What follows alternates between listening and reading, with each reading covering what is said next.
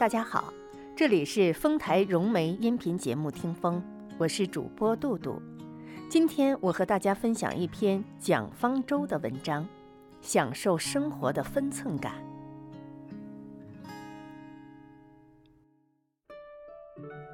张颐和的《伶人往事》里讲过他的父亲张伯钧请京剧大师马连良吃饭的故事。刚过午休。几个穿着白衣白裤的人就进了张家厨房，用自备的大锅烧开水，等水烧开放碱，然后用碱水洗厨房，洗到案板发白，地砖见了本色才罢手。再过了一个时辰，又来了一波穿白色衣裤的人，肩挑手扛着整桌酒席用具。还有人扛着烤鸭用的大捆苹果木枝，院子里肥鸭流油飘香，厨师在白布上使用着自己带来的案板、炊具，连抹布都是自备的，雪白。张伯钧请马连良吃饭，结果自家只用了水和火。那一代人如何活着？具象的说，是活得有规矩；抽象的说，是活得有样子；简单的说，是活得有尊严。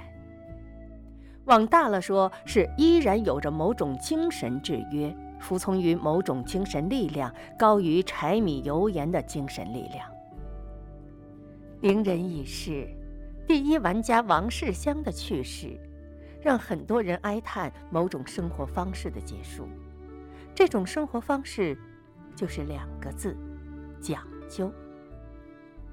讲究并不代表财富，用金钱穷凶极恶地堆积奢华的生活方式，未免失了分寸。讲究的生活一度被批判为小资的，而讲究的人也只好遮掩着对于生活细节的爱好，悄然毁掉了自己的样子。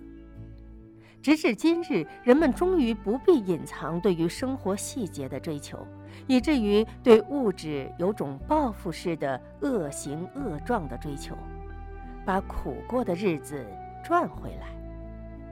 享受生活的说法重新回到话语当中，并且被自动等同于豪门、豪宅、豪车。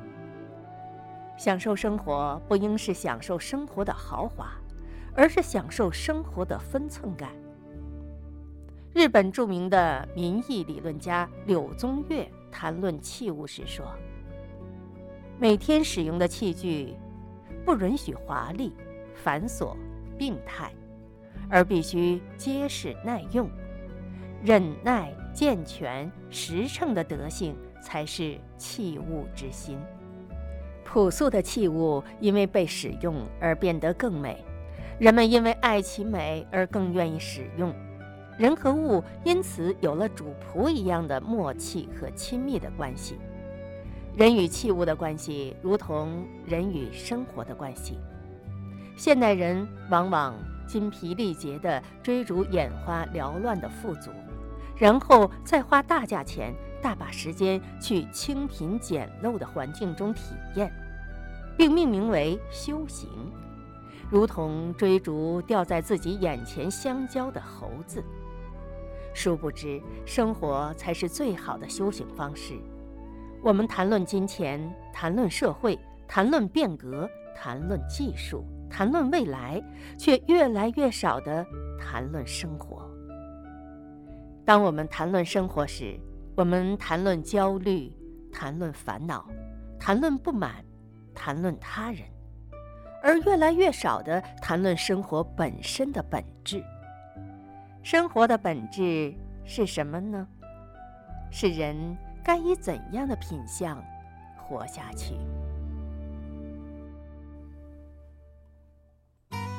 听众朋友，刚才您收听到的是丰台融媒音频节目《听风》，下次节目再见。